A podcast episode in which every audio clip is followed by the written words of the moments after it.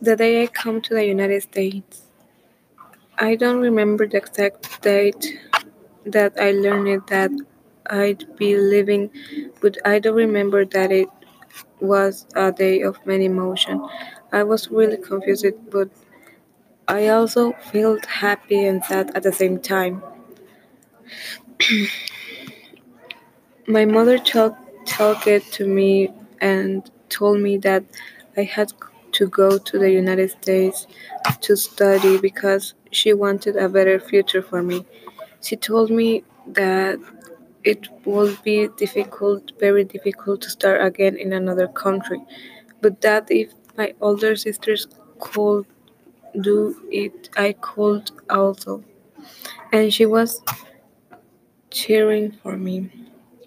I was going to live with my older sister, just her and me, but I was very afraid because I was going to be start starting from scratch, new language, new climate, new way of dressing. Because where I live, it we did we did dress the same as here. I was sad because I wasn't going to live with my mom, and I was I wasn't going to see her or my old, my younger sister until I went back to visit Mexico, which only made me want to push forward and study hard.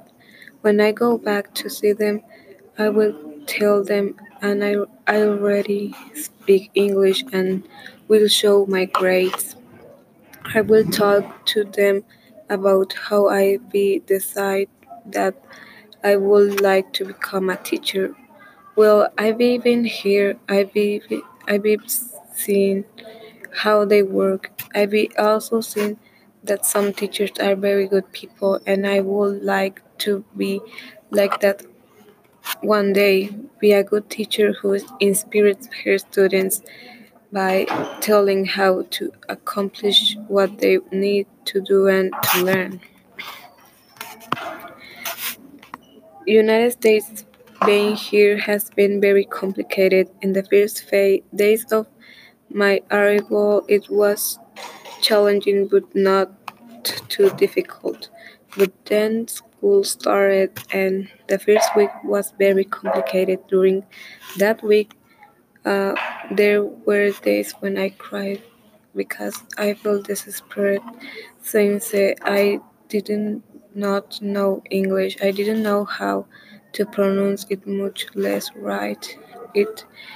It it was uh, it was as if I was lost in a maze and won't be able to find my my way out.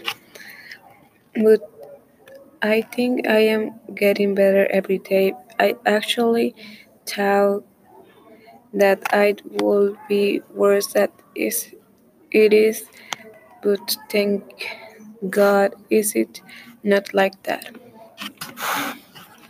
Now I live with my sister and my father in a in an apartment and I call my mother daily or send message to her every day to find out how she is, to tell her how I am doing in school and to ask her ask her about my other sisters. Every day I always try to do my best. Studying is very important in my life and I know why I am here and what I have come here to accomplish. The clothes that hung over me when I first arrived are gone, and the sun is shining in my life. I am hopeful, hopeful about my future.